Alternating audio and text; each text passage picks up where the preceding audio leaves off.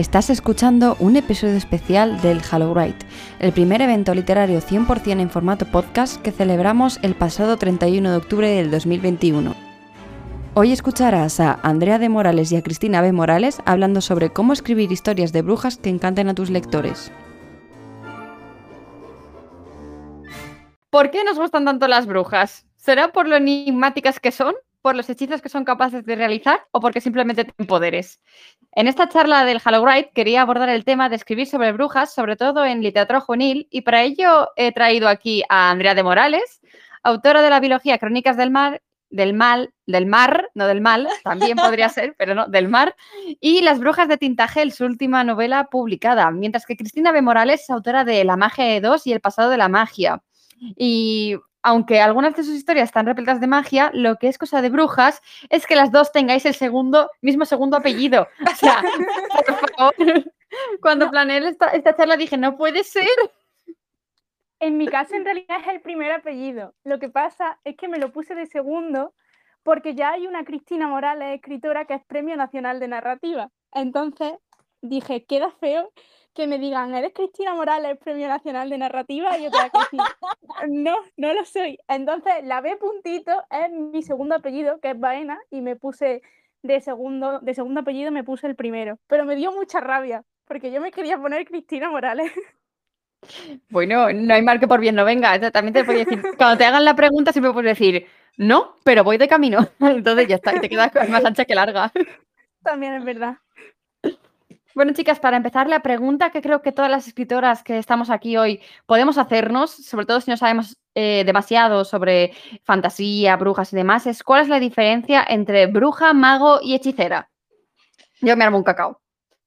Eh, pues yo espero que esta se la sepa Cristina, porque em, no es algo que yo venga muy instruido. Yo es que eh, leo poco sobre, sobre brujas entonces no sé mucho, pero ayer que tuve una charla en Avenida de los Libros o Avenida de Libros, eh, también preguntaron algo así sobre magos y tal, y me encantó porque salió en la conversación que al final el mago es como que tiene em, una connotación buena, estilo el mago Merlín, las brujas siempre tienen una connotación negativa, estilo, pues, no sé, iba a decir las brujas de Zugarramurdi, pero es que es lo único que se me ha ocurrido, qué horror.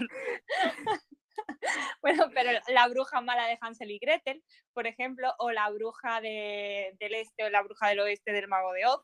Entonces es como que están muy diferenciados en que eh, los magos solamente son hombres y pueden eh, hacer magia blanca y salvarte la vida y todo es muy guay, y las brujas son eh, brujas malas. Y luego el término hechicera yo diría que está ahí en medio y que eh, no sé muy bien cuál es la distinción. A lo mejor la hechicera también puede ser buena y la bruja solo puede ser mala, no lo sé.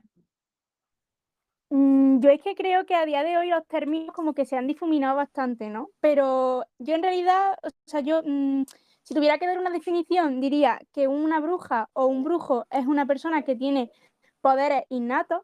Luego, un, un hechicero utiliza conjuros, hechizos para, hacer magia, pero él o ella, vamos, la persona, no es una persona que tenga magia innata. Y luego, con respecto al mago, pues mm, yo diría que un mago es alguien que estudia eh, cómo, cómo, se comporta la magia para manejarla en base a eso. Pero luego, ya te digo, a raíz de, mm, con el paso del tiempo, yo creo que los conceptos se han ido difuminando y yo creo que a día de hoy son prácticamente sinónimos. Por ejemplo, en Harry Potter, por ejemplo, eh, se habla de magos y de brujos indistintamente, vaya, o sea, sinónimos. Así que yo, yo realmente, esas son las, eh, con el paso del tiempo, las diferencias que he ido viendo, pero luego también, ahora si te paras a pensarlo, a día de hoy ya es que no, no hay diferencia. Y además en Harry Potter ocurre algo muy, muy curioso, que es que ellos son magos y ellas son brujas. No pueden ser ellas magas ni ellos brujos. Entonces es, curioso. Mm. Hay la, e, ese pequeño eh, término, ¿no? Y lo que está claro es que siempre hay magia en eso, ¿no? Entonces, ¿vosotros creéis que la magia debe tener siempre un precio a pagar? ¿Siempre se tiene que haber una consecuencia a raíz de utilizar la magia? Mm, bueno, o sea, es, un, es una idea interesante, ¿no? Pero yo es que creo que, o sea, la magia como algo, digamos que no es algo que no sea ni bueno ni malo. O sea, entonces yo creo que la consecuencia, el precio a pagar, debería ser según cómo tú utilices la magia. O sea, como la vida misma, vaya. Entonces yo realmente no, no considero que no considero que haya un precio a pagar, pero luego, por ejemplo, en, simplemente por la magia, pero por ejemplo, yo en la magia de Dor, no voy a hacer tampoco mucho spoiler, pero hay cierto personaje que mm, debido a usar la magia de cierta manera no muy moralmente aceptable, pues eso conlleva a una consecuencia bastante grave para este personaje, pero porque yo quise jugar con eso, con que la magia no es ni buena ni mala, sino eres tú el que es bueno y malo y el que utiliza la magia basándose en eso, en cómo tú eres. Yo sí que creo que la magia tiene un precio a pagar. Eh, porque al final tú estás eh, violando, por así decirlo, leyes de la naturaleza. La naturaleza tiene una ley y al final tú estás trastocándola y es un poco como jugar a ser Dios y tal. Entonces, eh, por cada cambio, por cada transformación que tú hagas, hay un precio. Y dependiendo de, no de qué magia estés utilizando, si es magia negra o magia blanca, de buena o mala, sino simplemente dependiendo de lo que tú vayas a hacer, el precio es más alto o es más bajo. Por ejemplo, yo qué sé, eh, si lo que voy a hacer es apagar eh, la chimenea con un chasquido de dedos, por ejemplo, moviendo la nariz, como hacen en embrujada o cualquier cosa por el estilo, eso no va a tener apenas un precio a pagar, porque eso al final es una tontería. Pero si estamos hablando, pues no sé, de resucitar a un muerto, eh, exorcizar a alguien, coger un espíritu y anclarlo a no sé qué, al demonio tal. O sea, eso es una cuota de poder muy alta y el coste tiene que ser muy elevado, porque al final no estamos hablando de un asunto baladí. O sea, cuanto más eh, fuerte es el hechizo, eh, más tienes que pagar. ¿Vosotras creéis que eh, los sistemas de magias deben ser utilizados por todas las escritoras en sus historias? Porque me parece que es algo muy interesante, que se ha hablado bastante, sobre todo Brandon Sanderson, ¿no? Tiene ahí su, propia teoría sobre sistemas de magia, cómo tiene que funcionar la, magia, y demás. ¿Vosotros qué creéis? ¿Se deben utilizar siempre los sistemas de magia? ¿Debe tener un orden? ¿No debe tener unas leyes eh, escritas para poder crear historias que sean verosímiles? Bueno, yo, por ejemplo, eh, mi sistema de magia es muy, bueno, también es que es una novelete y entonces tampoco da tiempo aquí a ponernos, a explayarnos mucho más. Pero eh, mi sistema de magia es muy simple, es muy sencillo y es muy básico.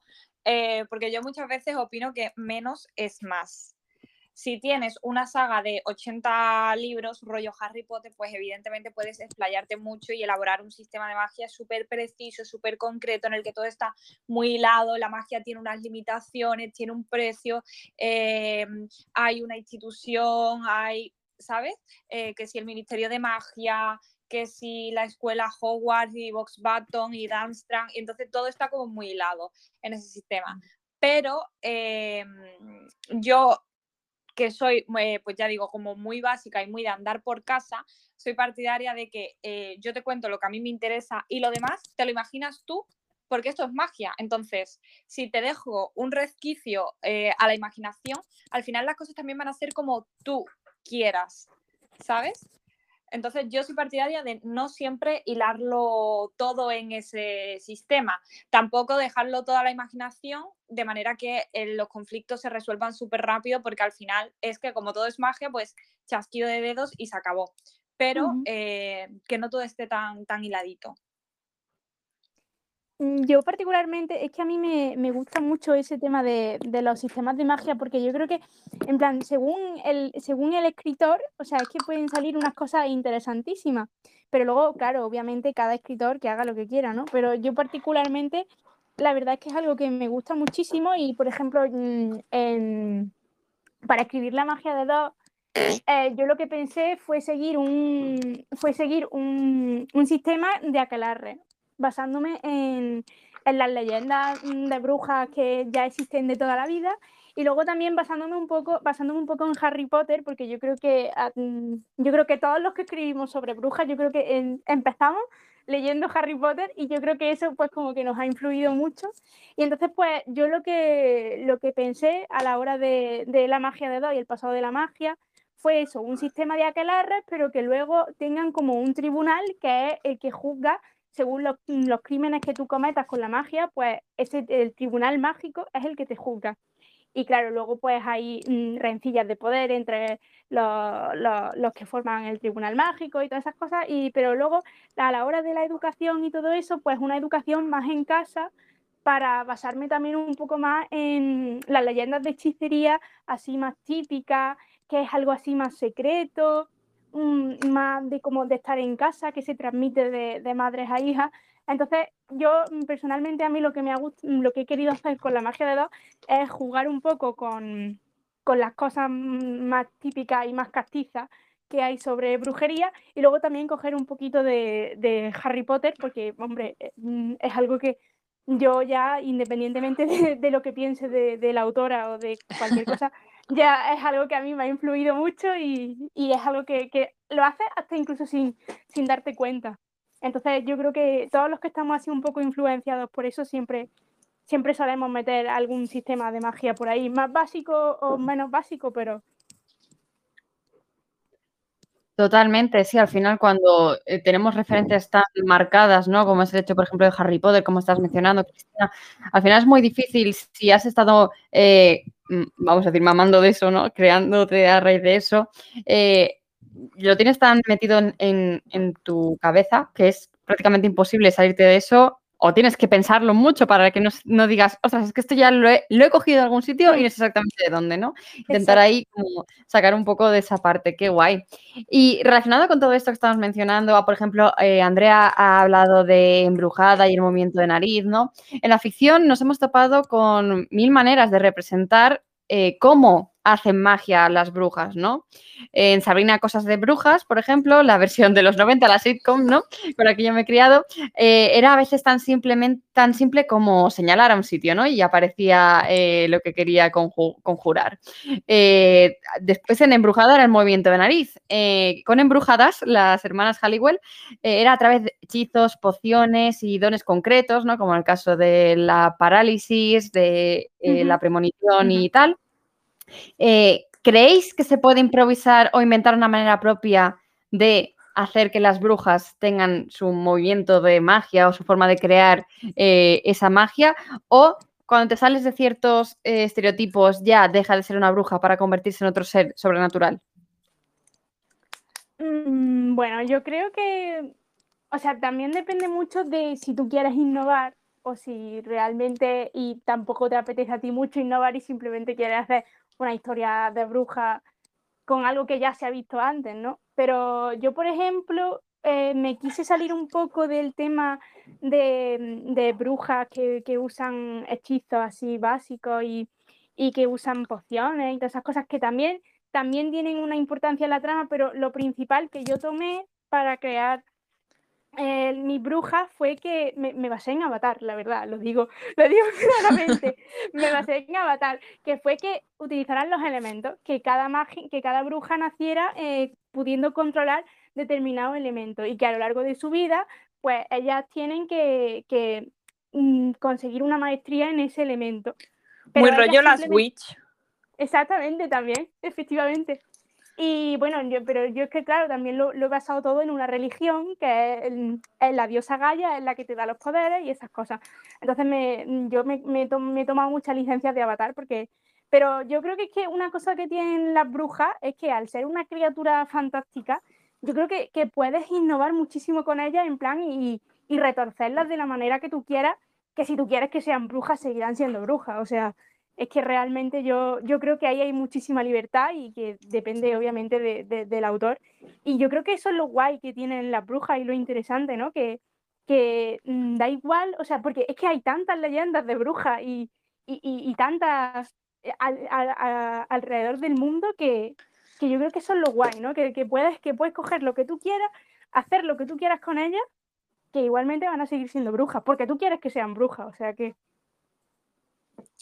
Eh, bueno, yo en mi caso, eh, mis brujas son recitan conjuros, pero eh, únicamente cuando es una magia muy elaborada o es una situación que requiere pues un mayor dominio de los poderes y tal. Entonces, por ejemplo, todas estas cosas que yo he dicho que, por ejemplo, serían un precio mayor, Em, exorcismo, resucitar muertos, e, etcétera, etcétera. Todo eso sí que se haría mediante conjuros, pero luego, eh, basándome mucho en, el toquecito de nariz, por ejemplo, de embrujada, em, eh, el señalar, por ejemplo, de, Sabrina la sitcom, eh, yo decidí que mis brujas iban a ser de las que chasqueaban los dedos y, y hacían magia no tenían que utilizar una varita, no tenían que hacer un Wingardium Leviosa, ni un Expelliarmus, ni nada. Entonces ellas chasquean los dedos y, por ejemplo, pues se apagan las velas, se enciende el televisor, eh, entra una corriente de aire, todo lo pueden hacer con el chasquido de dedos. Pero para la teletransportación, mis brujas utilizan el pico toquecito de los talones que se da en, el Mago de Oz. porque me, qué guay me parece muy guay porque al final las piernas te llevan a todos lados, entonces tiene sentido que la teletransportación sea con, eh, pues, con, esa parte del cuerpo, ¿no? Con los pies. Entonces, un toquecito de talón y se teletransportan a eh, espacios cercanos o de distancia media, lejos no, en plan, de aquí a, Inglaterra no puedo ir, pero de aquí a Córdoba a ver a Cristina sí. Entonces, eh, creo que es muy guay tener la posibilidad de que tus brujas eh, lo hagan todo. Eh, también hacen pócimas, eh, ungüentos, algo más relacionado con la naturaleza y con pues más rollo, sabiduría mística, etcétera, etcétera. Pero yo creo que es guay lo que dice Cristina, que al final tú puedes retorcer el, estereotipo de bruja hasta crear una nueva. Y picotear de aquí y de allá es lo que hace que al final tu personaje sea completamente único. Qué guay, me encanta, me encanta escucharos. Además, yo escribí una vez una cosa también sobre brujas y mis brujas también hacían magia con el chasquido de dedos. Entonces me, sí, me has transportado mucho. Me has transportado mucho esa historia. La mía pasaba en Toledo, ¿sabes? En un pueblo ficticio, pero bueno, ay, qué, qué guay. Qué fantasía. ¿Verdad? Y además eh, me ha gustado mucho también lo, del, lo de juntar los pies al rollo del mago de Oz y he pensado mucho en el rollo de Doraemon, ¿no? La puerta mágica, pero has dicho un momento, no, no tan lejos. Entonces, para, para viajar más, más lejos, ¿qué haces? Pues para, viajar más lejos, ellas tienen que utilizar eh, transporte 100% humano mortal, es decir, un avión, un coche o algo por el estilo.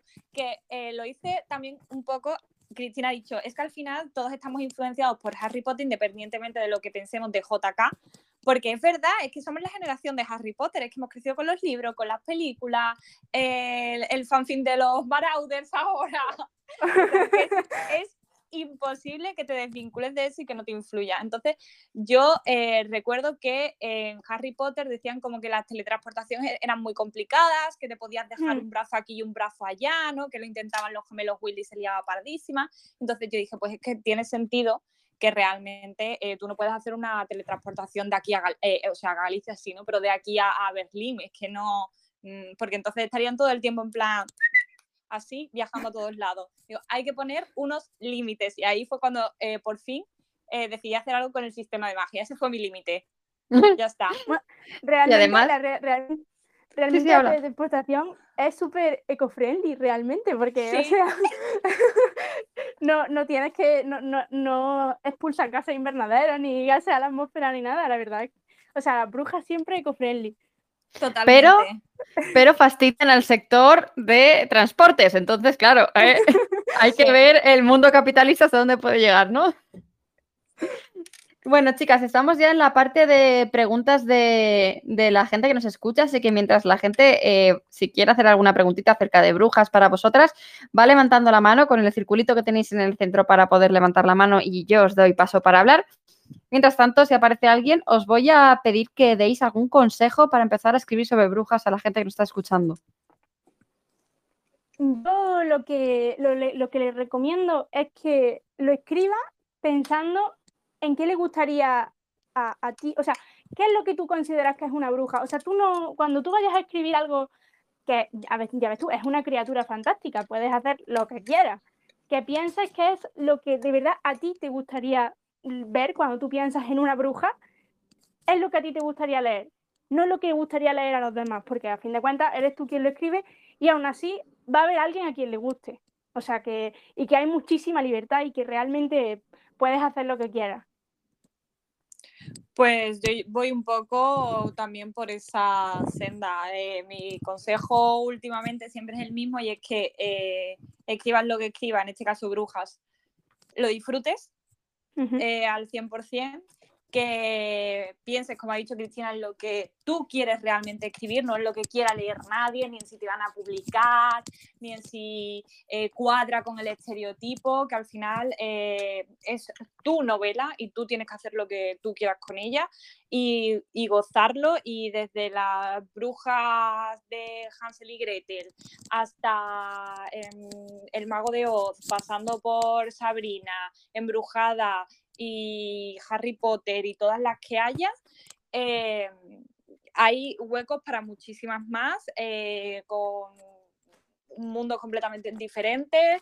Eh, o sea que simplemente el ponerte a escribir y disfrutarlo, creo que es lo más importante. Todo lo demás ya saldrá y una vez que ya lo tengas, pues ya luego te pondrás tú a perfilar sistemas de magia y pitos y flauta, pero sobre todo que lo disfrutes. Tenemos una pregunta de Dracar. Voy a darte permiso para hablar y ahora tienes que darle al botón del micrófono para poder hacer tu pregunta. Dracar, cuando quieras. Oli, pues yo mi pregunta es, ¿cómo conseguís que el lector cuando aparece por primera vez en el libro la magia o el hechizo de turno, que se entusiasme, que se flipe, ¿sabes?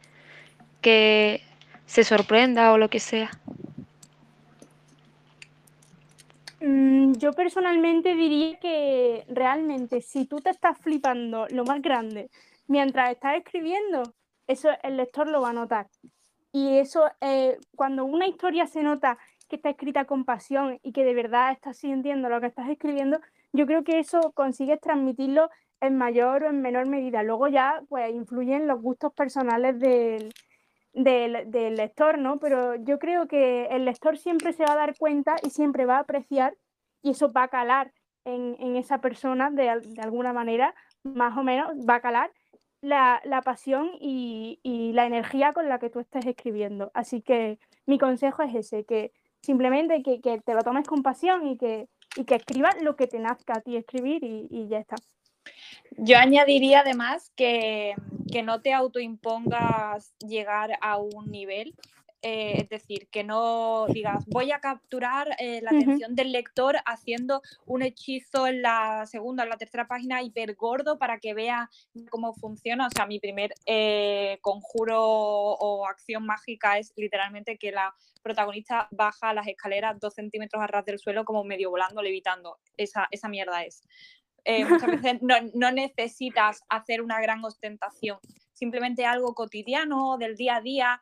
Eh, la magia también está en las pequeñas cosas, ya te digo, en poder encender la chimenea con un chasquido de dedo, en abrir una bolsa de patatas fritas y que no te gusten que sean de, sal y poder mm, decidir que son de jamón york y queso.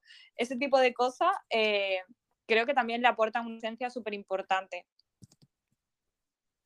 Tenemos otra pregunta de Javier. Javier, te voy a dar paso para que puedas hablar.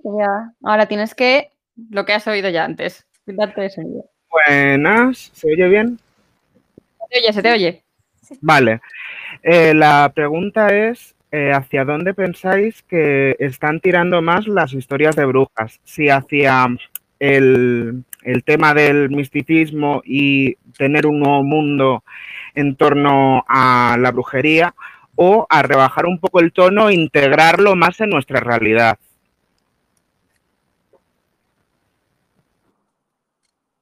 Cuando queráis. Pues yo es que realmente diría que, hay de todo.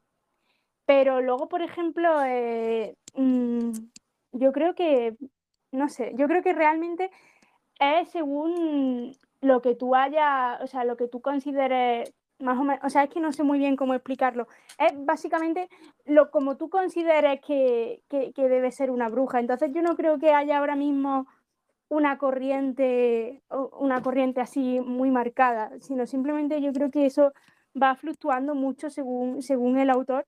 Yo, mm, yo, la verdad, ya te digo, yo realmente no veo que ahora haya una corriente distinta, pero o que, o que, vaya encaminado hacia una hacia cierta manera. Lo que sí te puedo decir es que ahora yo creo que las historias de brujas tienen un tinte mucho más feminista, porque es que yo creo que la idea de bruja ya, ya, ya, ya, ya dice feminismo. Entonces, eso sí te lo puedo asegurar que van hacia un derrotero más feminista, pero en cuestión de así algo más místico, la verdad es que no, no te sabría decir. Eh, yo creo un poco lo mismo que Cristina. Eh, yo no leo mucho tema de bruja. Yo lo último que he leído ha sido Harry Potter eh, y antes Kika Super Bruja, no voy a engañar.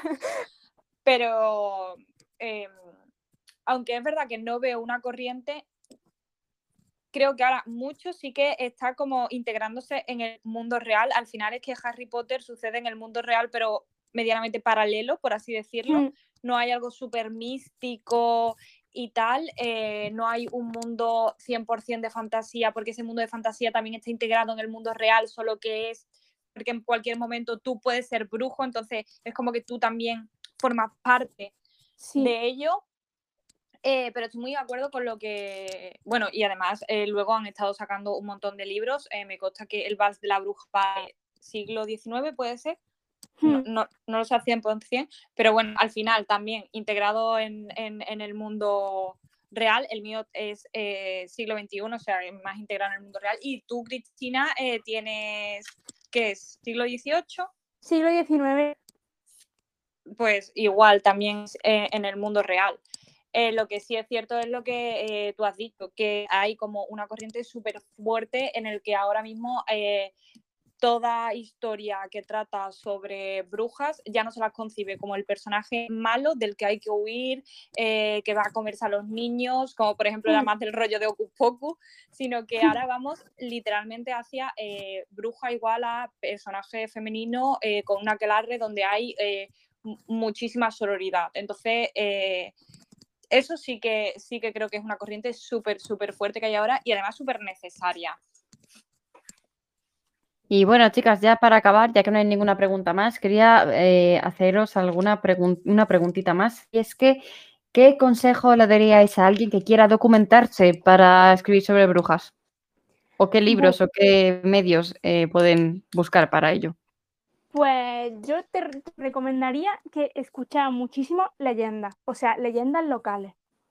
Porque es que en cualquier parte hay leyendas de brujas. Por ejemplo, aquí en España, por ejemplo, pues tú dices bruja y piensas en Galicia, ¿no? Pero, pero es que, por ejemplo, aquí en Andalucía también el tema de la santería y todo eso es súper interesante. Y yo creo que a mí, yo, yo mm, realmente lo digo, que para mí las leyendas locales y lo más castizo es lo que a mí me ha influido más a la hora de documentarme sobre brujas y todo eso. Yo, por ejemplo, para la magia de dos me documenté muchísimo utilizando em, cartas desde mi celda de Becker porque ahí Becker, eh, cuando, porque claro, la magia de dos sucede en Transmoz y entonces pues Becker en Carta de mi celda está escrito desde Transmoz y entonces ahí pues se narra muy bien leyenda alrededor del pueblo y, eso la verdad es que es muy interesante, pero ya digo, yo mm, tradiciones orales, que seguro que nuestros abuelos también os pueden contar alguna leyenda de ese, de ese estilo. Yo, la, la, la tradición oral y las leyendas para mí son documentación de primera, porque luego a raíz de ahí, como es una leyenda, pues tú ya puedes hacer lo que te dé la gana. Eh, sí, normalmente eh, te dirían que, meterte con el tema de Salem y tal es como súper esencial, pero que, es verdad, de hecho yo leí un libro sobre eh, una muchacha, se llama El libro de los hechizos o algo así, lo escribe Catherine Howe y luego sé que ha sacado un libro sobre las persecuciones de brujas y patatín patatán. Total, no sé si es real, es mentira, yo no sé muy bien cómo va, que ella dice que es, eh, eh, yo qué sé, como ta, ta, ta, ta, ta, ta, ta, nieta de una bruja de Salem y entonces ella escribe sobre eso y la protagonista también es un poco de ese rollo. Aquí, bueno, Karen, cada uno a lo suyo, sinceramente, me parece ánimo. Si nadie te lo puede discutir, a mí me parece una hipótesis válida, sinceramente. Nadie te lo puede negar. Em, entonces, eh, a mí, por ejemplo, esa parte, eh, bueno, ese libro en general me gustó muchísimo eh, para, para, documentarme, aunque yo lo hago todo en el siglo XXI y tampoco necesito una documentación así como súper fuerte, pero me encantó cuando lo leí y creo que es una documentación súper guay a la hora de hacer algo de en la actualidad, pero que tiene un componente de años atrás y que se ve eh, no sé cómo decirlo, es que son como dos historias medianamente hiladas, entonces eh, era muy guay. Pero me encanta lo que ha dicho Cristina de, eh, de las leyendas y lo más castizo, porque al final la magia también reside mucho en el poder de las mujeres, en las curanderas antiguas, en todo el tema rural, en la sabiduría, y creo que eso es fundamental a la hora de crear una bruja. Me parece súper guay. Creo que de ahí se puede tirar muchísimo. Todo el tema de eh, las mujeres que se dedicaban antiguamente a eh, la medicina, la curación, eh, las hierbas que son concretas y tal, que tiene un componente femenino súper fuerte, me parece documentación de primera. Pues nada, chicas, hasta aquí la charla de hoy vuestra. muchas gracias por venir al Hello Right. Espero que os hayáis sentido a gusto, a gusto y que os haya gustado estar aquí con nosotros.